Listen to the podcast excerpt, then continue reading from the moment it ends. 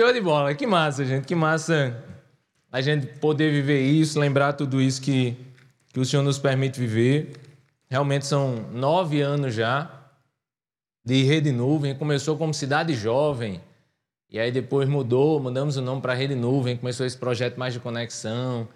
E aí a gente fez tanta coisa nesse período, né? Conferências, radicales, Integrum, avanço missionário que a gente chamava Louco Amor. Enfim, muita coisa aí, as séries, né? As conexões. O pessoal que, que é um ministério de transição, né? Então vê o pessoal aí, muitos já casados, com filhos. E, enfim, isso dá muita alegria, né? De, de ver tudo isso acontecendo.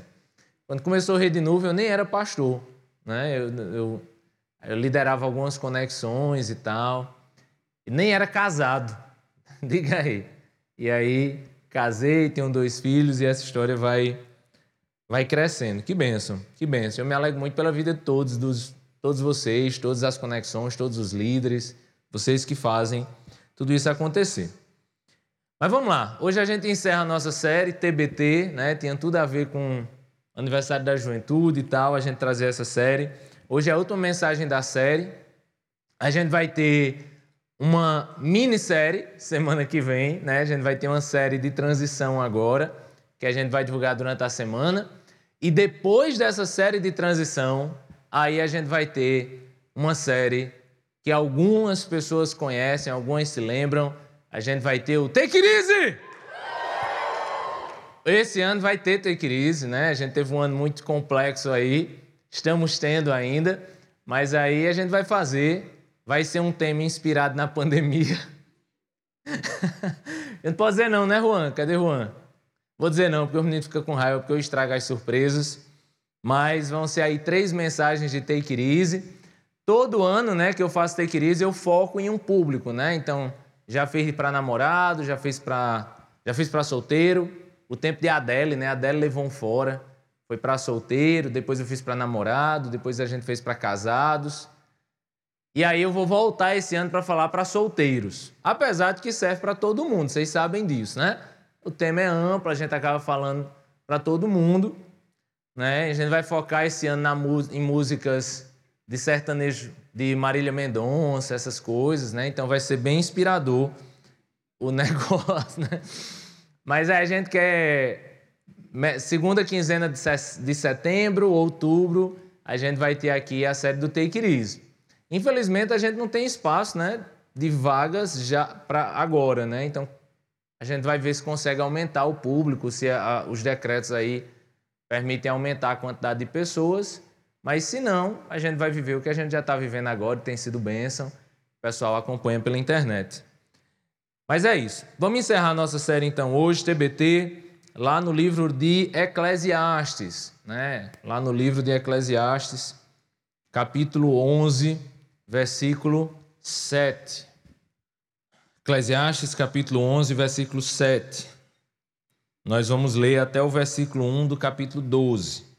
Amém? Diz assim a palavra do Senhor. Eclesiastes, capítulo 11, versículo 7. Diz assim: a luz é agradável, é bom ver o sol.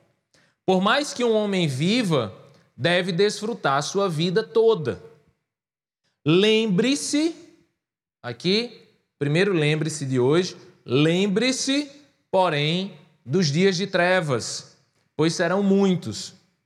Tudo que está para vir não faz sentido.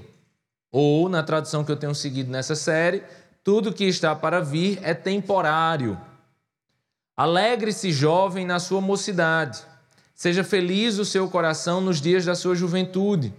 Siga por onde seu coração mandar, até onde a sua vista alcançar. Mas saiba que por todas essas coisas Deus o trará julgamento. Afaste do coração a ansiedade. Eu não sei porque a gente veio traduzir assim, mas afaste do seu coração a mágoa e acabe com o seu e acabe com o sofrimento do seu corpo pois a juventude e o vigor são passageiros. Versículo 1 do capítulo 12. Lembre-se, segundo lembre-se de hoje, lembre-se do seu Criador nos dias da sua juventude, antes que venham os dias difíceis e se aproximem os anos em que você dirá: não tenham satisfação neles. Vamos orar? Senhor Jesus, louvado seja teu nome, ó Deus. Obrigado pela tua palavra, Senhor. Obrigado pela bênção de poder estarmos aqui, ó Deus, aprendendo da tua palavra, ouvindo a tua voz, comemorando também, Senhor, esse ministério que o Senhor nos deu há nove anos já, ó Deus, e tudo que já passou por aqui, todas as mensagens que o Senhor já falou conosco. Obrigado, Senhor. Obrigado por essa juventude, obrigado pela tua palavra, Senhor, que hoje fala especificamente, tão diretamente para os jovens. Então, ó Deus, fala conosco essa noite, tira qualquer distração da nossa mente, limpa o nosso coração, nos faz ouvir a tua voz, Senhor. É assim que nós te oramos e agradecemos por tudo em nome de Jesus. Amém. Pessoal, a gente está na série, né? O nome da série é TBT. A ideia é falar sobre a vida e o tempo. E aí, desde o início dessa série, a gente tem discutido isso, a gente tem discutido o passado, o presente. Hoje a gente vai discutir mais profundamente a ideia de futuro. A gente já falou sobre entender que existe tempo para todas as coisas, que Deus fez todas as coisas de forma, é, é, de forma que se traduz como sem sentido, mas pelo fato de que são coisas temporárias. Então Deus nos dá uma vida, mas enquanto estamos aqui nessa terra, nesse mundo, tudo é temporário. E é por isso que existe essa leitura, às vezes pessimista, do livro, de entender então que é, é, é, tudo é vaidade. Mas a gente já entendeu que a análise aqui é só uma análise fática, de que o tempo é passageiro e que a vida é passageira. Mas o livro de Eclesiastes, ele foca na nossa alegria, numa alegria que a gente pode ter ainda nessa vida, né? Então, a gente começou falando sobre isso, falando sobre encerrar ciclos semana passada, fechar ciclos, saber olhar para o passado, mas também viver o presente. Mas hoje, o texto, ele reforça duas vezes a ideia de lembrar. Né? Então a gente já falou de lembrando de esquecer, já falou de esquecendo de lembrar. Hoje eu quero falar sobre lembrar de lembrar. Né? Hoje eu quero que a mensagem de hoje seja uma, uma forma de lembrarmos de coisas que a Bíblia nos manda lembrar sempre. E apesar de que lembrar é algo que parece remeter ao passado, esse texto fala, quando ele fala de lembrar, ele nos remete ao futuro. E ele diz que nós, como jovens, precisamos lembrar de coisas que vão acontecer no futuro. A gente precisa entender algumas coisas que nos aguardam no futuro. E a gente tem que viver o nosso presente lembrando dessas coisas que envolvem o nosso futuro. Então, essa é a ideia do texto de hoje. E é por isso que o texto, eu enfoquei na leitura as duas vezes em que o texto fala sobre lembrar. Pois bem, o cerne desse texto, e eu quero que você continue com a sua Bíblia aberta, está no versículo, a partir do versículo 7, né, que ele diz: A luz é agradável, é bom ver o sol. Por mais que um homem viva, deve desfrutar a sua vida toda. No versículo 9 ele diz: Alegre-se né? Alegre-se. Esse é o foco principal do livro, como eu falei para vocês. O foco principal do livro é a alegria, né? Alegre-se, jovem, na sua mocidade. Seja feliz o seu coração nos dias da sua juventude. Siga por onde seu coração mandar, até onde a sua vista alcançar. Então, a gente vê uma primeira coisa aqui, que é extremamente interessante, é o quanto Salomão ele tem, ele está encerrando o livro, né? A gente já, já entra no último capítulo do livro e como ele foca na questão da alegria. Ele já deu essa pista lá atrás. Ele já disse para que a alegria dessa vida é aproveitar as recompensas que o Senhor nos dá de momentos de comer, de beber e de se alegrar com nossos amigos e de, de se alegrar com nossa esposa, com nossos filhos. Então, o que Salomão traz nesse livro é que existe sim uma perspectiva de alegria que pode ser vivida nessa vida. Nos dias de hoje, no presente, na vida que Deus nos dá, a vida que Deus nos dá é uma vida, sim, que existe muitas dificuldades, mas também é uma vida onde eu posso viver com muita alegria. Onde eu posso encontrar no Senhor a alegria de viver coisas extremamente interessantes e maravilhosas que o Senhor Deus nos permite viver. Né? Deus nos permite viver tantas coisas boas. Você pode tomar um banho de mar, você pode sair com seus amigos, você pode, sabe, estudar, ler um bom livro, assistir um bom filme, sabe, andar de bicicleta, correr, conversar com os amigos, namorar, casar, ter filhos. Olha quantas bênçãos o Senhor nos dá na vida. Só que aí é interessante que se, se Salomão diz que é uma bênção para nós e é recompensa de Deus poder aproveitar e poder nos alegrar ainda em coisas que essa vida nos dá. E aí, gente, já, você já precisa entender uma coisa: não é a alegria pela alegria. Né? A gente vai entender isso, tenha calma. Mas é uma alegria que o Senhor sim nos permite viver. Isso é tão contra. É, isso é tão paradigmático né, nessa ideia de que o cristão ele não tem como se alegrar. Como se a vida do cristão fosse uma vida de tristeza, a vida do cristão fosse uma vida de, de lamúria e tal, tal, tal. Não. Existe a possibilidade. Desculpa, pessoal. Eu tossi tão naturalmente aqui, depois esqueci de tudo, né? Sai. Os coronas estão indo tudo para a bateria. Então, é, a gente vive uma ideia tão difícil assim que eu, eu me sinto às vezes constrangido de falar de alegria em uma pregação, porque parece que de alguma forma você está mandando o povo pecar. Nós demonizamos a alegria, nós demonizamos a felicidade. Nós entendemos de alguma forma que eu só tenho vida com Deus se eu estiver triste e chorando e tudo mais. Existe um momento na Bíblia que diz: transforma o seu riso em pranto e a sua alegria em tristeza. Mas Tiago ele diz isso quando ele fala para pessoas que estão em pecado e estão rindo. Né? Está em pecado, está com a vida destruída, mas está rindo, feito abestalhado. Né? E tal. Não, ele transforma sua alegria em, em tristeza. Transforma seu riso em pranto, sua alegria em tristeza. Por quê? Porque você está rindo, mas você deveria estar chorando. Isso é um problema. Só que o que a gente percebe aqui também é que o oposto disso também é errado. Existem pessoas que poderiam estar rindo, mas elas estão chorando. E só Deus sabe porque estão chorando. Ah, estão chorando que acham que tem que chorar.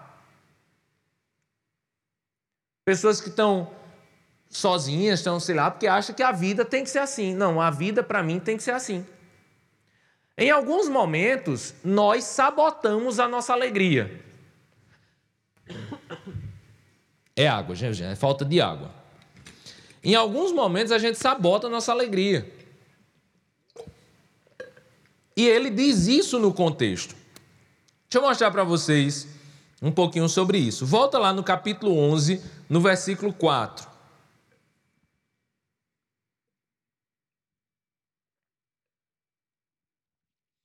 Eclesiastes capítulo 11, versículo 4.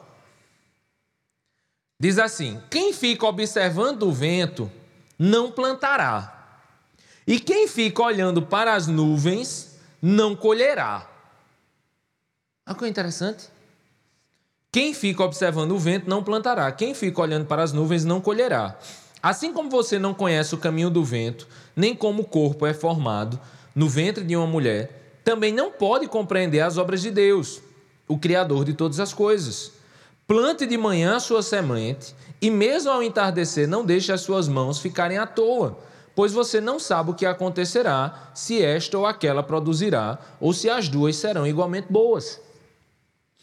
Esse texto aqui de Salomão, que antecede o texto que a gente começou a ler, é um texto que fala uma coisa muito interessante. Ele fala de algumas pessoas que vão plantar e fica assim: será que vai chover? Aquela nuvem ali, rapaz, mas se essa nuvem tivesse a 45 graus, se ela tivesse um pouquinho, ela tá, ela tá cinza clara. Eu acho que não é hora de plantar, não, porque essa nuvem assim, ela, eu acho que não vai chover, não. Eu acho que não vai chover, não. Eu sou a pior pessoa para saber se vai chover ou não. Eu sou terrível, porque quando eu digo assim, não vai chover, chove. E quando eu digo assim, vai chover, não chove. Quando não tem a, a, a praga do, do guarda-chuva? Vocês conhecem a praga do guarda-chuva? Né? Você vai sair de casa sem faz. Ninguém gosta de andar de guarda-chuva. Guarda-chuva é um saco.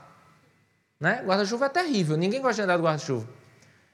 Aí você olha assim e faz, você tem plena certeza que vai chover. Aí você faz, vou sair de guarda-chuva. Porque tenho certeza que vai chover. Chove? Não chove. Se você sair de guarda-chuva, não chove.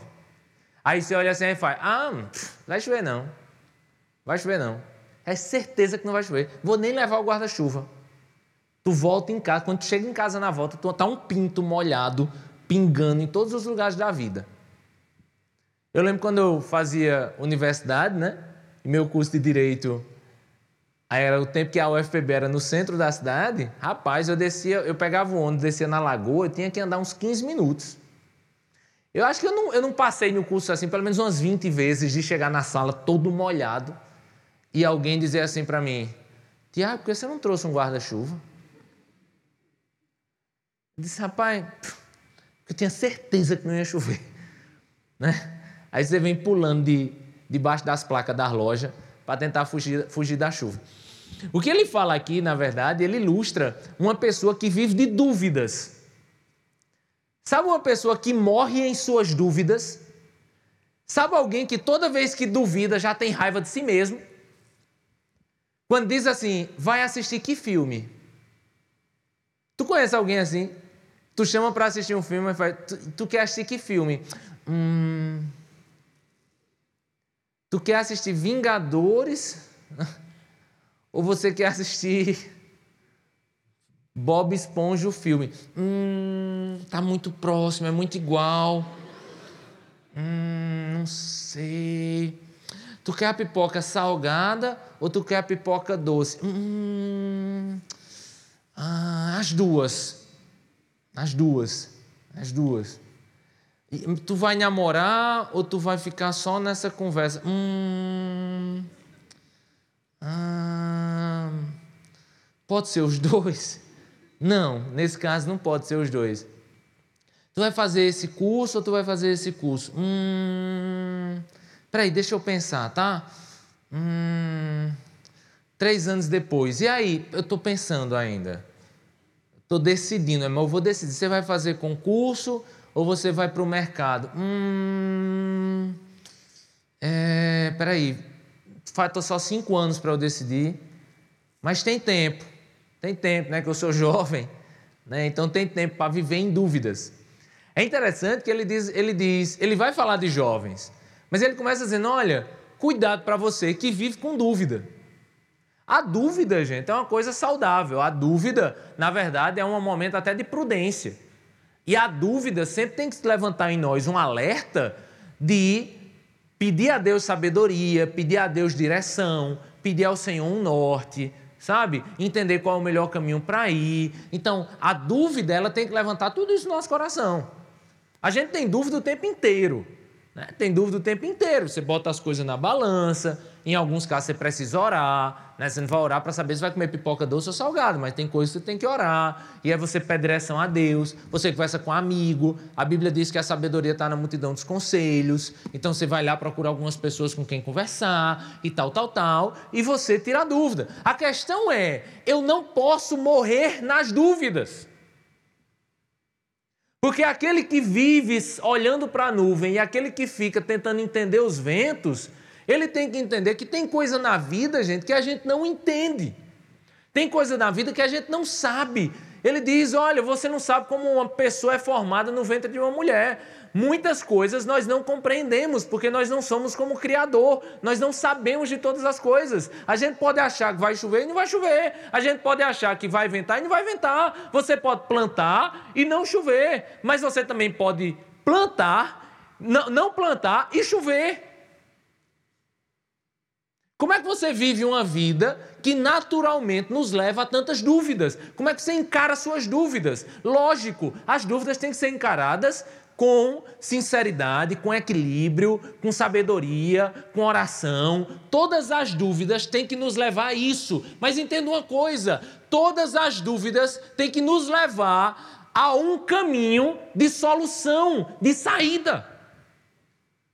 Porque você não pode viver preso à dúvida. Você não pode viver acorrentado na dúvida, porque, como o texto diz, aquele que vive na dúvida, ele não vê a semente brotar. Aquele que vive na dúvida, ele não vai colher nada na vida.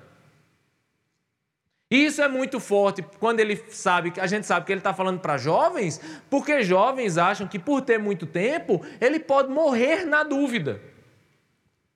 E veja, eu não quero trazer no seu coração o que o último versículo do capítulo 11 vai dizer, que é ansiedade. Eu não quero trazer no seu coração ansiedade de decidir. Não é isso que eu estou dizendo.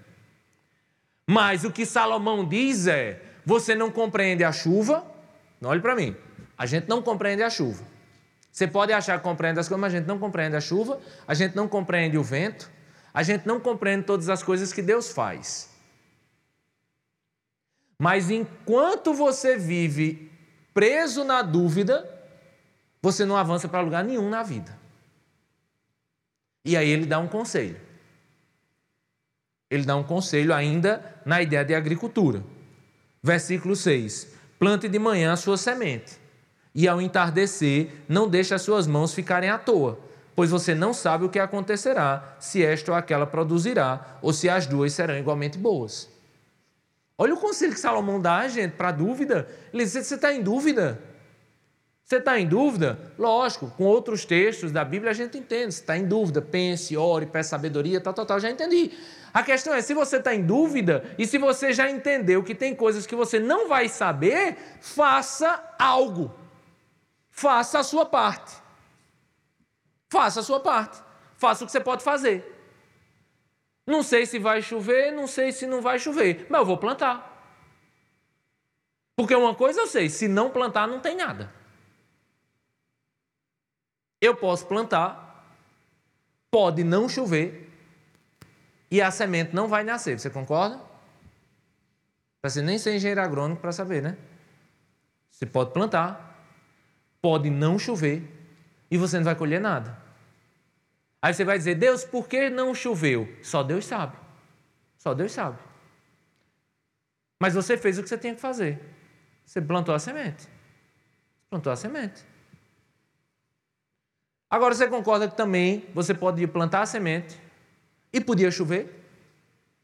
E se chovesse, ia brotar alguma coisa? A maior dúvida que eu tive na minha vida foi se eu fazia concurso ou não. Eu já trabalhava na Cidade Viva, já era pastor, mas ficava naquela dúvida se eu, ia, se eu fazia concurso ou não. E eu fazia concurso, não passava, fazia concurso, não passava. E eu ficava em dúvida se concurso era uma coisa que Deus queria para a minha vida. Eu não sabia se concurso era uma coisa que Deus queria para a minha vida. E eu passei aí pelo menos três, quatro anos em dúvida se Deus queria que eu estudasse para concurso. Mas você sabe o que eu fiz durante três ou quatro anos enquanto eu não sabia se era para estudar ou não para concurso? Você sabe o que, é que eu fiz? Eu estudei para concurso. Porque imagina eu esperar 3, 4 anos para saber se era ou não, para aí sim começar a estudar.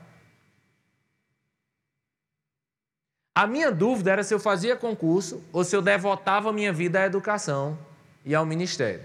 Essa era a minha dúvida. E na mesma pegada que eu estudava para concurso, saí, eu lembro, que eu recebi no meu e-mail um edital de mestrado em educação. E eu não sabia se eu estudar para concurso ou se eu devotava minha vida à educação e ao ministério. E como eu não sabia o que Deus queria, eu já disse para você que eu continuei estudando para concurso. Só que como eu vi o edital, aí eu fiz, eu vou fazer essa seleção aqui. E eu passei. Eu passei. E eu fiz o mestrado em educação. Mas eu não tinha certeza se eu ia levar minha vida inteira para a educação. Mas eu fiz. Eu plantei a semente nos dois lados. Eu terminei o mestrado e voltei a estudar pra, e continuei estudando para concurso. E Deus só me deu uma resposta, gente, sentada ali, né, naquela sala ali dentro, com o pastor Sérgio, conversando com ele sobre isso. E eu dizendo, pastor, eu, não, eu queria, eu não sei, eu estou estudando para concurso e é cansativo e tal. Ele fez, Tiago, você quer fazer o quê? Não, eu queria fazer um concurso de Ministério Público, tal, tal, tal. Aí o pastor Sérgio disse assim, Tiago, eu sonho em ter a tua vida e tu fica sonhando em ter a minha. Aí eu, pastor, por que o senhor queria ter minha vida? Ele fez, porque Deus me levou para essa coisa do concurso e tal, mas meu sonho era poder estar aqui dentro e, e devotar minha vida a isso daqui e tal. Aí eu me fala aí, pastor, como é essa vida de concurso?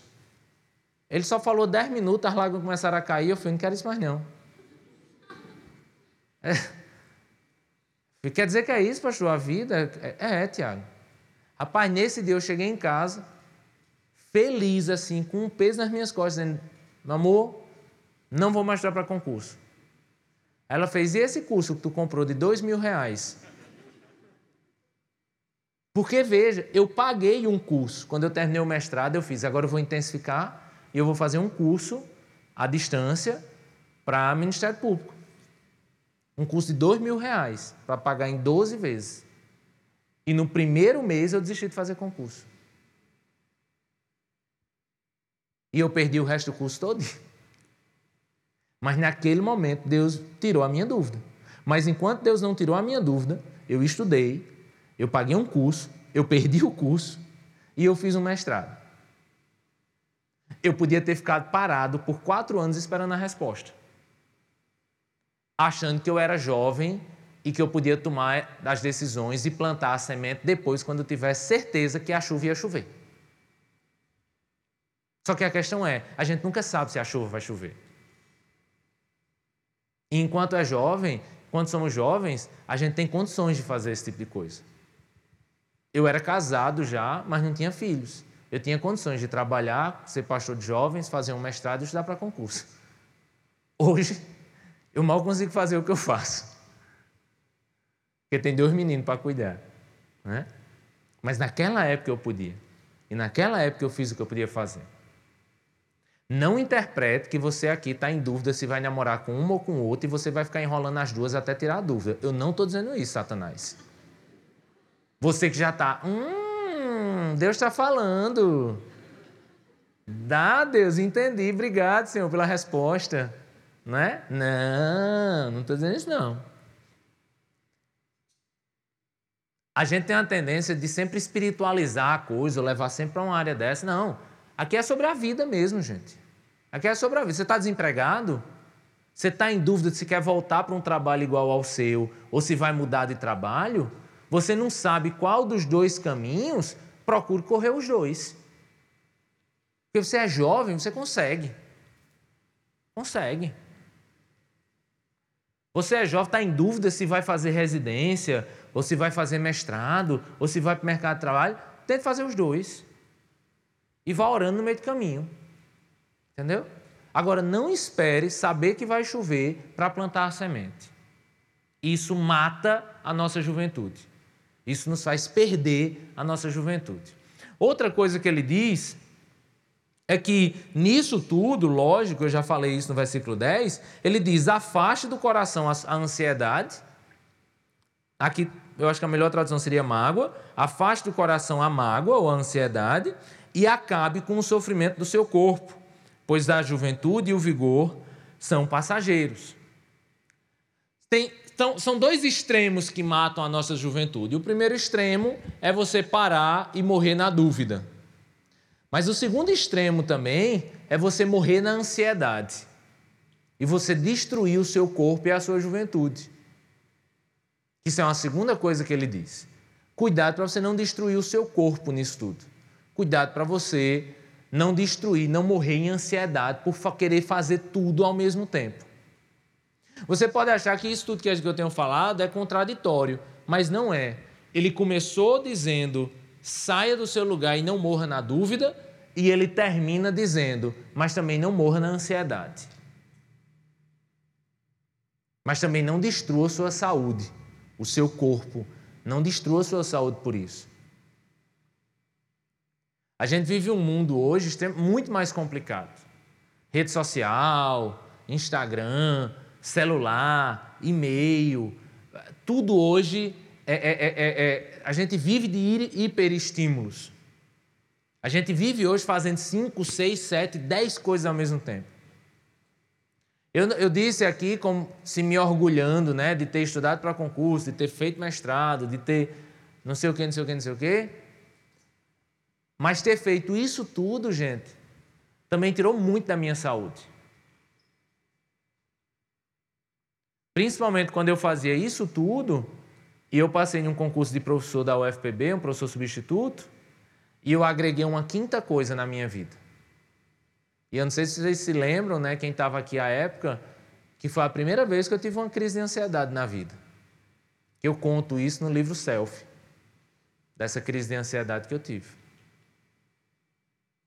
Eu tive que andar vários caminhos até Deus responder minhas dúvidas, mas eu também acabei com excesso destruindo a minha saúde e morrendo com ansiedade, com, com tudo. A sabedoria que a gente precisa ter é a sabedoria para tentar, tentar achar o equilíbrio entre isso. O equilíbrio entre, ah, eu sou jovem, eu posso ficar esperando na dúvida. E o outro extremo, ah, eu sou jovem, mas eu tenho que correr e fazer tudo ao mesmo tempo. Eu conheço gente aqui na juventude que estuda um curso, estuda dois cursos e faz dois estágios. É líder de conexão. E às vezes eu olho e a pessoa está acabada, está destruída. Eu falo, danada é isso. Conseguir achar um meio termo, um equilíbrio entre isso, gente, é o maior ato de sabedoria que a gente pode ter. Não morra na preguiça e na dúvida, mas também não morra na ansiedade e na destruição do seu próprio corpo. E é interessante aqui, só como uma observação, o valor que o texto bíblico dá ao corpo, à saúde. Né? Ele diz: olha, é como se ele estivesse dizendo: olha, você é jovem, mas você não é de ferro, não. Você é jovem, mas você tem que cuidar do seu corpo. A gente desvaloriza essa coisa de cuidar do corpo, mas a gente sabe que o corpo é templo morado do Espírito Santo. A gente sabe que o corpo é o que a gente tem que cuidar, a saúde é o que a gente tem que se preocupar. Saúde mental, saúde física, saúde emocional, enfim, é o que a gente tem que cuidar, é o que a gente tem que se preocupar. Então a primeira coisa que ele diz é: olha, você é jovem, alegre-se na sua juventude. Agora, para você se alegrar da sua juventude, você nem pode viver na dúvida e na preguiça, Mas você também não pode morrer na ansiedade e na destruição da sua própria saúde e do seu próprio corpo. Você precisa achar um meio termo disso. Só que aí, só que aí você pode dizer assim, olha, esse versículo que ele disse, siga por onde seu coração mandar, até onde a sua vista alcançar.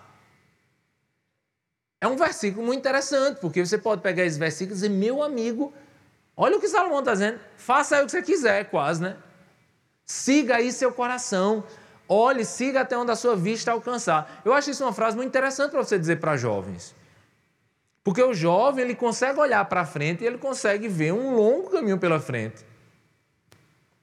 E o conselho que ele dá para jovens é: siga seu coração. Siga até onde a sua vista alcançar. Em outras palavras, ele está dizendo assim: sonhe.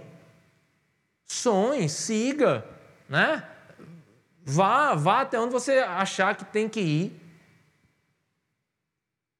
É interessante que algumas pessoas elas ficam meio aprisionadas nisso, né? Você tem que ter muito cuidado quando prega Eclesiastes, né, para você não ser mal entendido. Mas eu vou colocar a ressalva que o texto coloca já já, mas eu preciso enfatizar isso. O texto bíblico diz: você é jovem, sonhe e tente alcançar até onde a sua vista alcança. Tente. Você pode não querer isso, beleza. Você não quer isso, beleza, não queira. Mas se você quiser, tente. Tente ir mais longe. Eu tenho um carrinho que eu levo Davi nele. Né? Se você já me viu na praia, no shopping e tal, eu ando com o Davi nesse carrinho. E é um carrinho, né, chamado daqueles carrinhos guarda-chuva, que tem um cintozinho aqui. E lógico, o Davi está com na maturidade dos seus um ano e meio, ele anda de cinto. Né? Ele anda no carrinho e anda de cinto. Bela, que já está maior, já é uma menina moça, já de cinco anos, ela não precisa botar cinto, né? não vai se jogar no carrinho.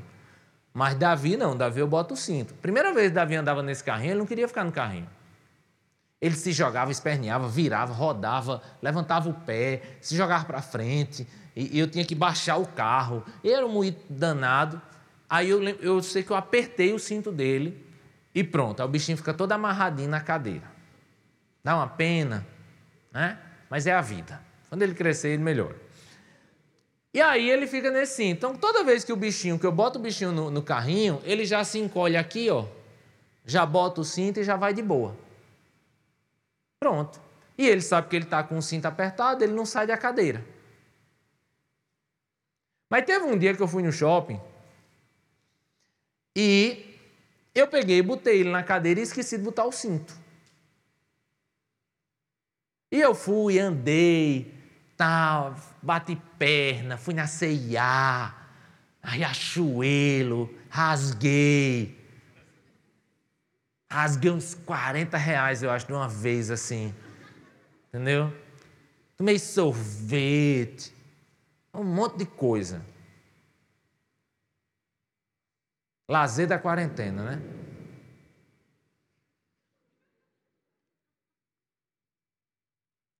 Aí eu sei que andei, deve ter passado umas três horas no shopping.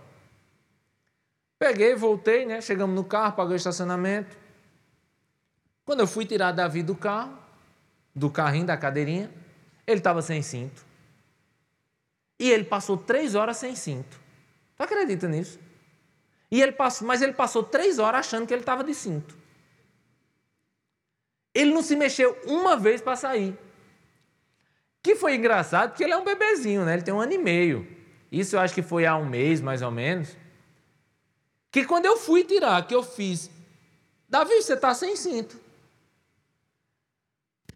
Eu, ele não entendeu, não tem lógica ele ter entendido, né? Ele não disse, ah, papai, é verdade, ó, estou sem cinto. Mas eu peguei o cinto assim e fiz, ó, oh, Davi, você está sem cinto. Eu peguei mostrei para ele, balancei assim, né? Rapaz, quando ele olhou, que ele viu que estava sem cinto, ele fez assim, ó se esperneou, eu acho que ele queria andar, ele queria correr. Cara, foi muito engraçado. Eu falei, meu Deus, olha a reação óbvia de uma criança, velho, de um bebê. Ele quis, gente, eu acho que ele diz assim. Eu não sei nem o que, é que ele disse, não.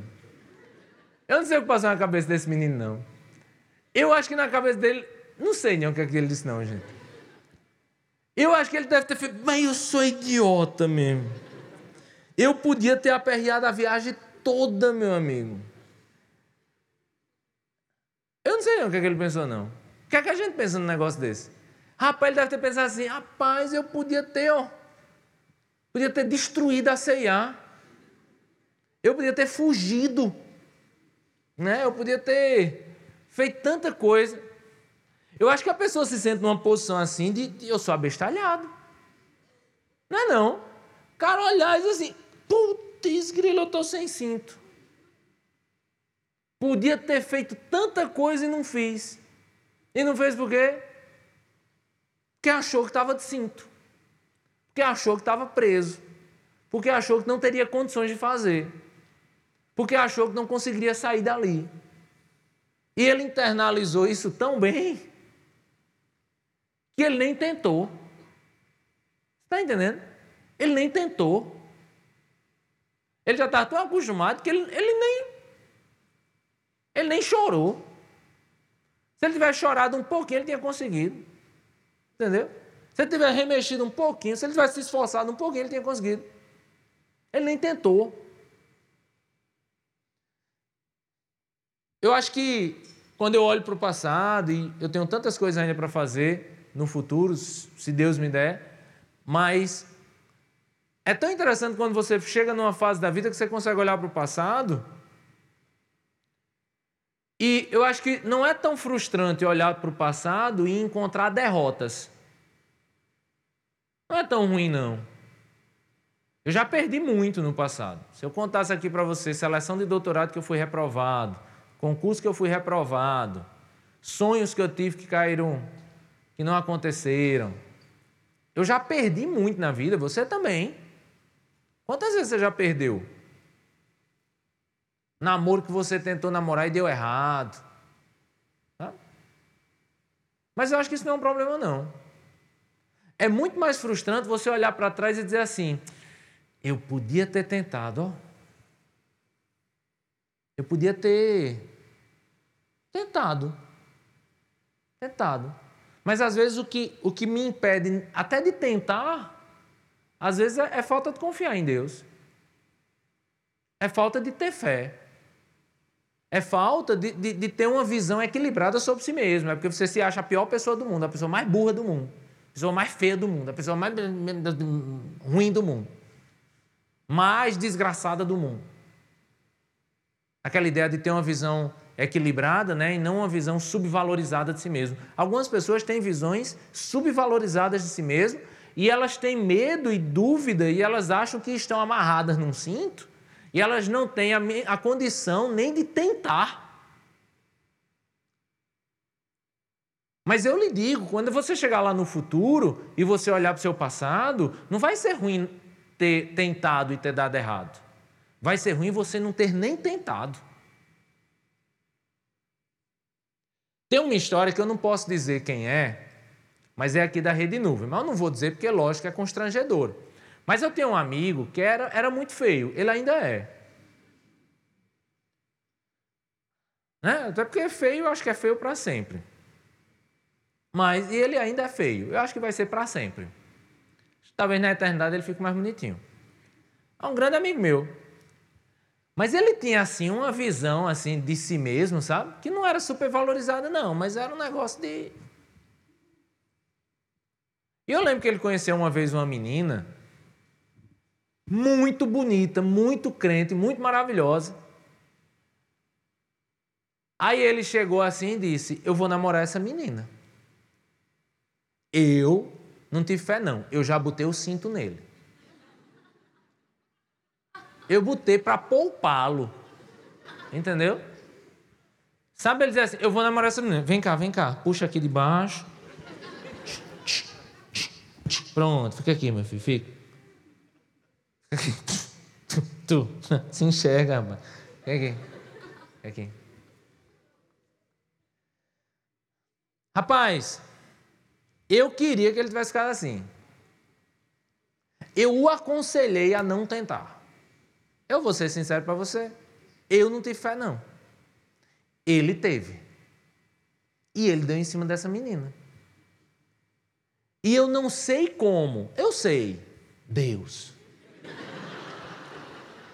Jesus. Né?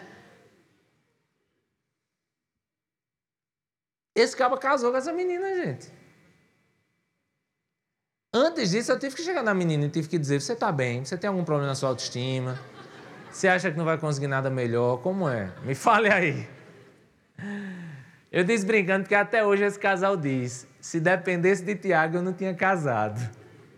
E eu fiz, é verdade. Se você tivesse aceitado os cintos que eu lhe coloquei, você realmente tinha feito nada. Você não tinha nem tentado. Você tinha morrido com a ideia de que receberia um não. E depois tu ia ver essa menina casada com outro. E tu ia ficar morto de raiva dizendo: podia ser eu. Né? Eu podia ter tentado quando eu tive tempo, quando eu tive oportunidade. Né? A questão é que na nossa juventude, a dúvida ela pode nos paralisar. O medo ela pode nos paralisar. Os cintos podem nos paralisar. E não tentar. E não tentar é pior do que tentar e perder.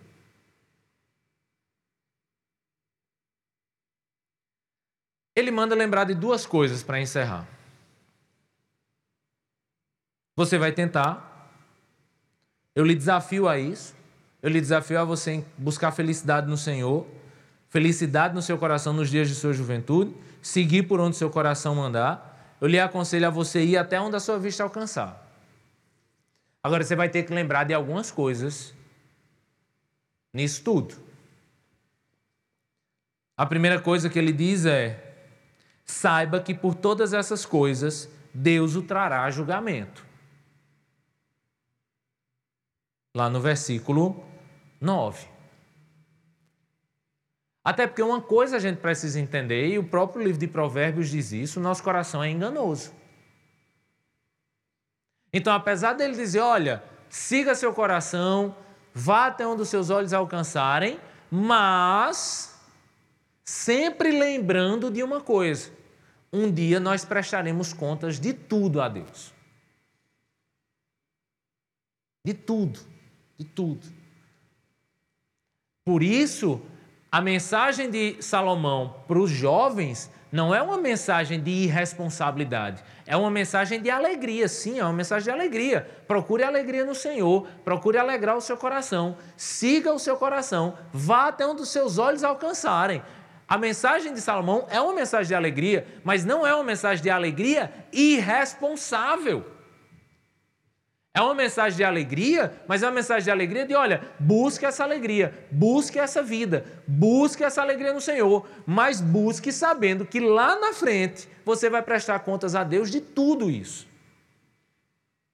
A questão é, o que é que eu vou dizer na frente do Senhor? O que é que eu vou dizer na frente do Senhor? Eu vou dizer, Senhor, o meu coração orgulhoso me levou a isso e eu fui? Não.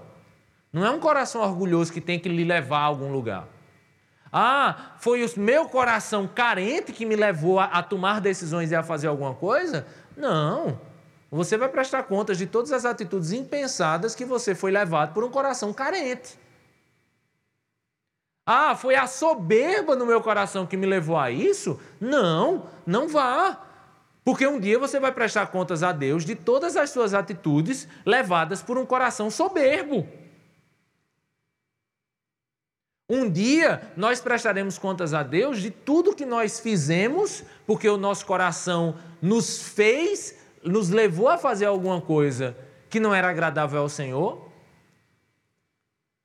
Mas um dia nós também prestaremos contas a Deus de tudo que nós não fizemos, porque o nosso coração medroso não nos deixou fazer.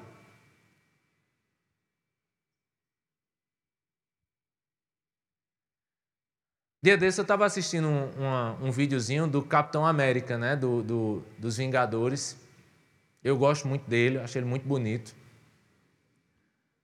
Não, eu gosto muito dele, eu acho ele um cara muito, muito massa.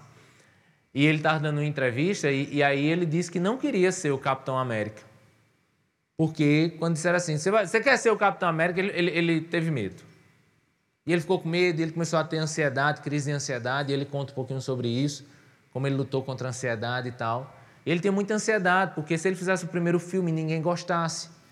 E aí ele ia ter que fazer o segundo, o terceiro, ia ter que conviver com críticas. Então ele começou a dizer: rapaz, eu não vou fazer isso não, porque se eu fizer e for ruim, aí eu, eu, eu vou ter ansiedade, e aí eu vou levar muita crítica, aí vai ser um problema, não sei o que, não sei o que.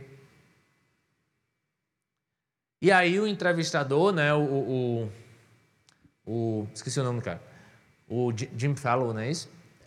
Esqueci. Ele, ele disse: Mas e aí, quando foi que você decidiu fazer e ser o Capitão América? Ele disse: Quando eu percebi que a única coisa que me impedia de ser e de fazer era o medo. E eu percebi que eu não podia tomar nenhuma decisão ou não tomar uma decisão baseado unicamente no medo. Se a única coisa que me impede de fazer uma coisa é o medo, se a única coisa que me impede de fazer a coisa é a timidez, se a única coisa que me impede de fazer alguma coisa é um sentimento isolado que em si ele pode nem parecer pecaminoso, mas ele é. Então, com certeza, sua atitude não é boa. E com certeza, no dia do julgamento, Deus vai olhar para você e vai dizer: Eu não lhe chamei para ter medo. Você não ia sozinho? Você não ia fazer ou deixar de fazer isso sozinho? Nos últimos dias, no dia do julgamento, que é uma coisa que a gente tem que lembrar, nós seremos julgados por tudo que fizermos e não fizermos. Eu não estou falando que seremos salvos ou não salvos pelo que fizermos ou não fizermos, nós somos salvos unicamente pela cruz. Nós seremos galardoados a ideia de galardão ou não, por aquilo que fizermos ou não fizermos. E prestaremos contas a Deus daquilo que fizermos ou não fizermos. De um coração soberbo que nos fez chegar tão longe, mas tão distante de Deus, ou de um coração medroso que não lhe deixou chegar em lugar nenhum, e assim também distante de Deus. E é muito importante que a gente tenha uma cosmovisão bíblica na nossa mente, de entender que se Deus lhe colocou numa universidade, se Deus lhe dá um emprego e se Deus lhe coloca em qualquer lugar desse mundo, Ele está lá lhe abençoando para você ser excelente no que você está fazendo. Se Ele lhe colocar como gerente, se Ele lhe colocar como dono, se Ele lhe fizer um empresário, se Ele fizer de você o que Ele quiser fazer. Mas Ele lhe coloca lá para você honrar Ele, para você ser um, um profissional excelente para o Senhor. E se Deus lhe colocar em lugares altos e, e, e lhe fizer assumir posições altas, que mais alto do que tudo isso seja o Senhor na sua vida, sabe, lhe permitindo fazer o que você está fazendo. É esse o coração que tem que nos levar aonde os nossos olhos alcançam, mas que tem que ser um coração, antes de tudo, rendido ao Senhor. Porque na nossa mente a gente lembra de uma coisa: um dia eu prestarei contas de tudo isso a Deus. Ele diz outra coisa para a gente lembrar. Ele diz no versículo 8: Lembre-se, porém, dos dias de trevas, pois serão muitos. Lembre-se dos dias de trevas. O que ele está chamando aqui de dias de trevas, né, que é uma linguagem até muito pesada, mas você vai entender um pouco o contexto. Ele tanto pode falar aqui no sentido de dias difíceis que a gente vai passar,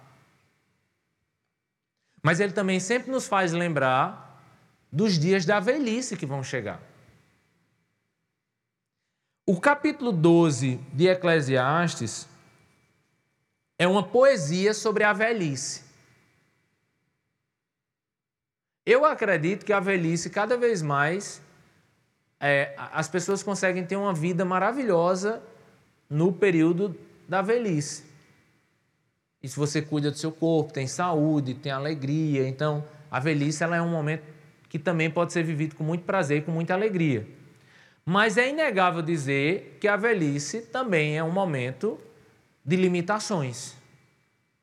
E o capítulo 12 é uma poesia sobre a velhice.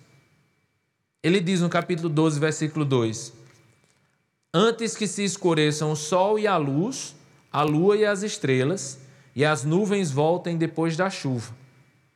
Aqui ele está falando, falando da velhice, versículo 3. Quando os guardas da casa tremerem e os homens fortes, fortes caminharem encurvados. Né? A ideia de a velhice você vai se encurvando, né?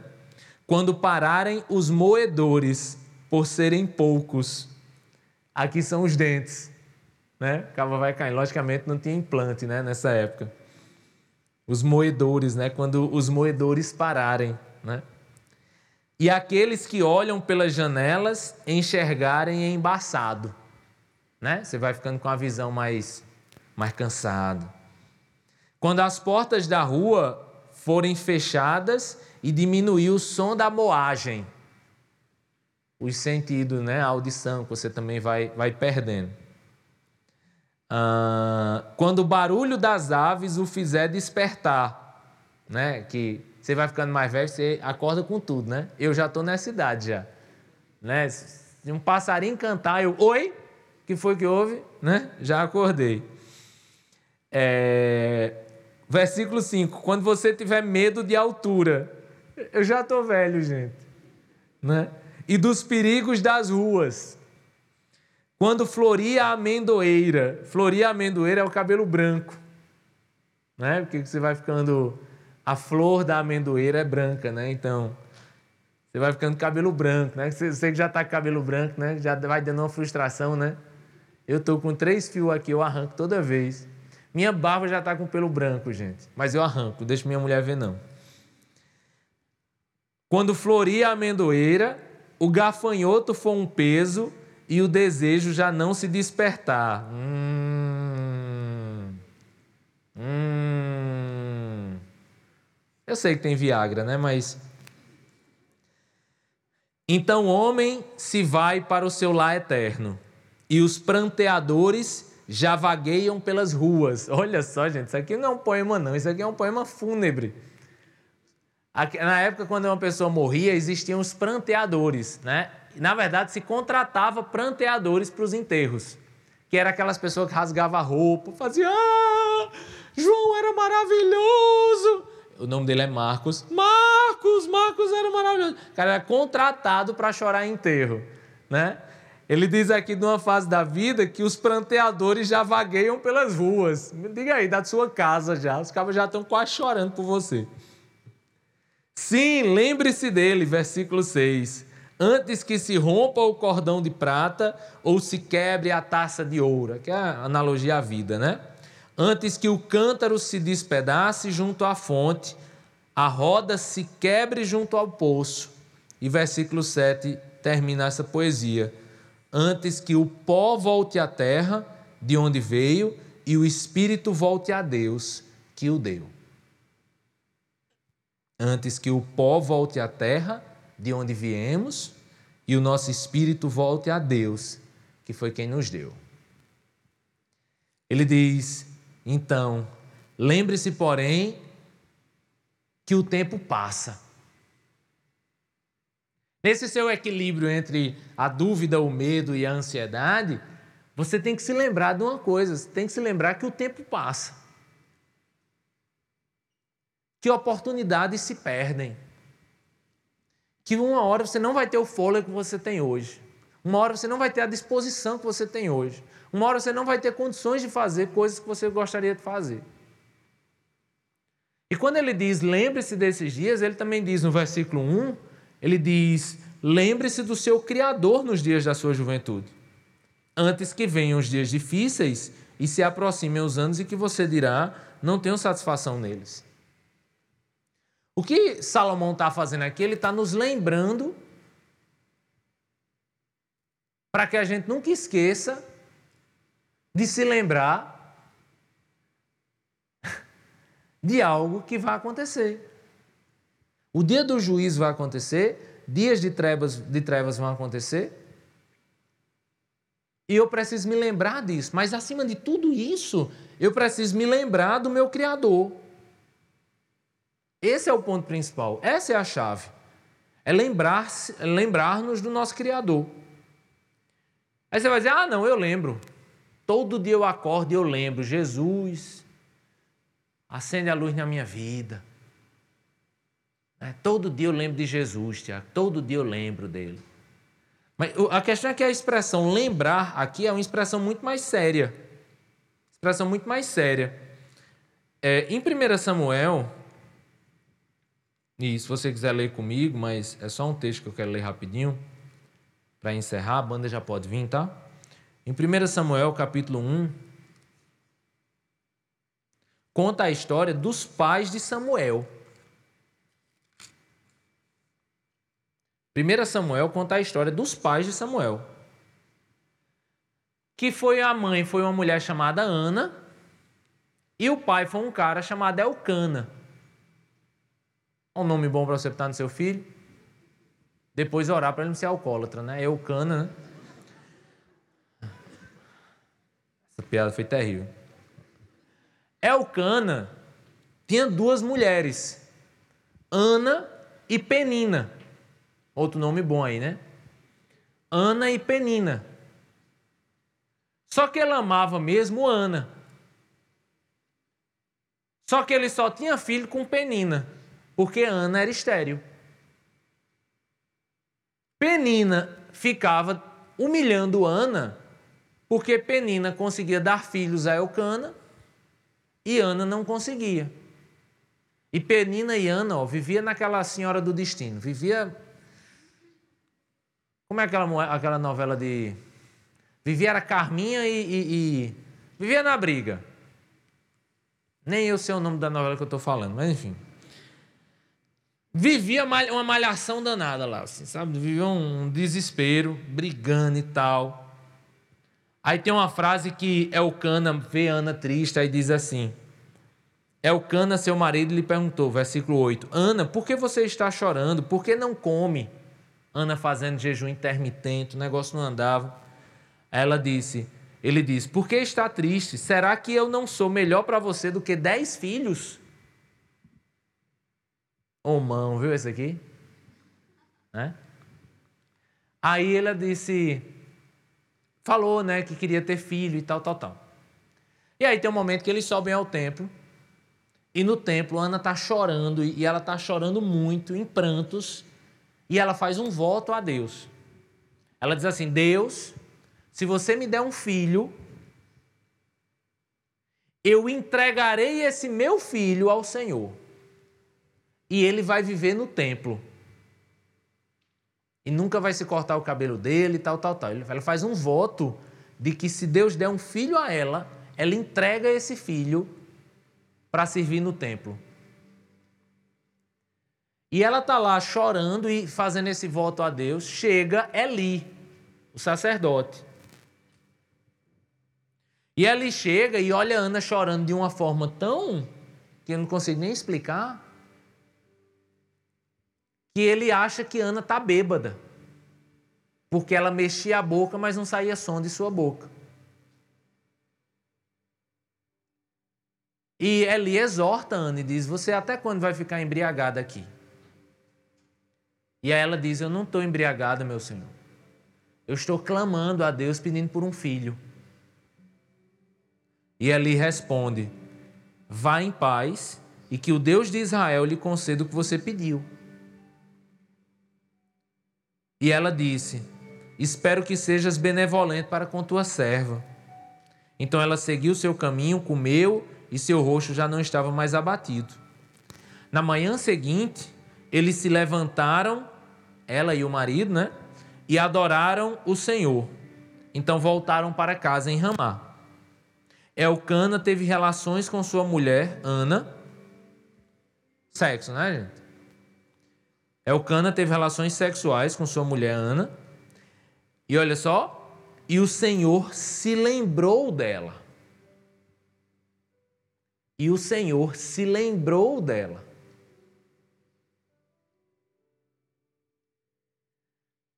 É muito interessante a o lembrar. Porque lembrar pode parecer uma coisa muito simples para você. Ah, eu me lembrei de um amigo meu que eu tive há tanto tempo. Passou aqui na minha mente, lembrei. Né? Só que quando a Bíblia diz que Deus se lembrou de Ana, significa que Deus interviu na vida de Ana. Que Deus deu um filho a Ana. E o nome do seu filho foi Samuel, um grande homem de Deus. Como é que Ana recebeu um grande filho? Porque Deus se lembrou de Ana. Não é que Ana passou na mente de Deus. Não é que houve um relapso na memória de Deus onde ele se lembrou de Ana. Não. Deus, do seu sublime trono, estende a sua mão e abençoa a filha dele que chorou pedindo por um filho e ele vai e cumpre um milagre na vida de Ana. Todos nós que estamos aqui, todos que estão assistindo essa mensagem, em algum momento Deus se lembrou de nós. Se você está aqui, se você tem um Senhor, se você um dia estava chorando igual a Ana, pedindo um milagre, pedindo sabe-se lá o quê, mas Deus se lembra de você e Deus intervém e Deus age na nossa vida e todos nós somos frutos de milagres aqui. Somos frutos de um Deus que se lembra de nós, de um Deus que nunca esqueceu de nós e que em tantas e tantas e tantas vezes Ele veio e nos abençoou e tirou lágrimas dos nossos olhos e trouxe um sorriso no nossa, na nossa face e nos permitiu alegria e nos permitiu sorrir e nos permitiu louvar a Ele.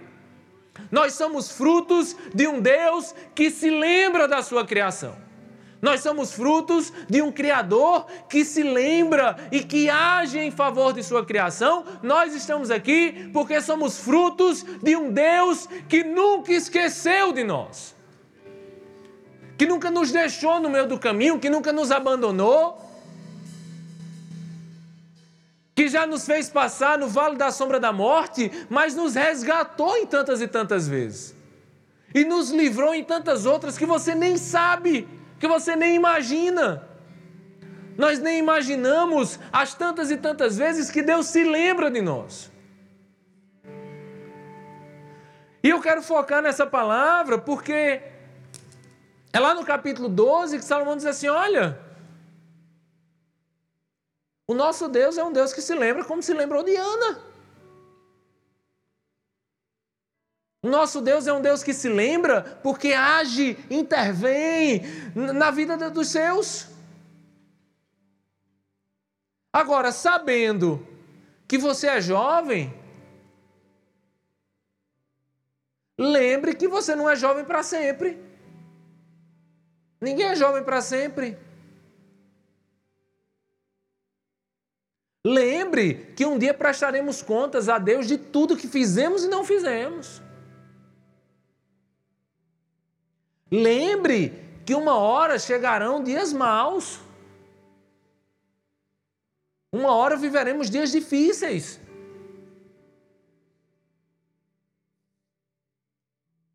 E acima de tudo isso, lembre do seu Criador nos dias da sua juventude. E é a mesma palavra. O Deus que se lembra de Ana e o Deus que se lembra de nós é o mesmo que diz: lembre do seu Criador nos dias da sua juventude, antes que cheguem os dias maus, aos quais você dirá: não tenho prazer neles. A gente pode perder muita coisa na vida, sabe? E a gente perde muita coisa na vida.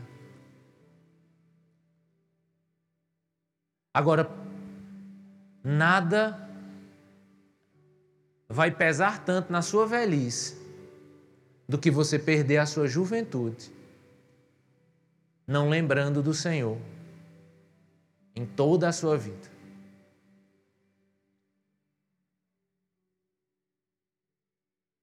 Uma vez eu casei um cara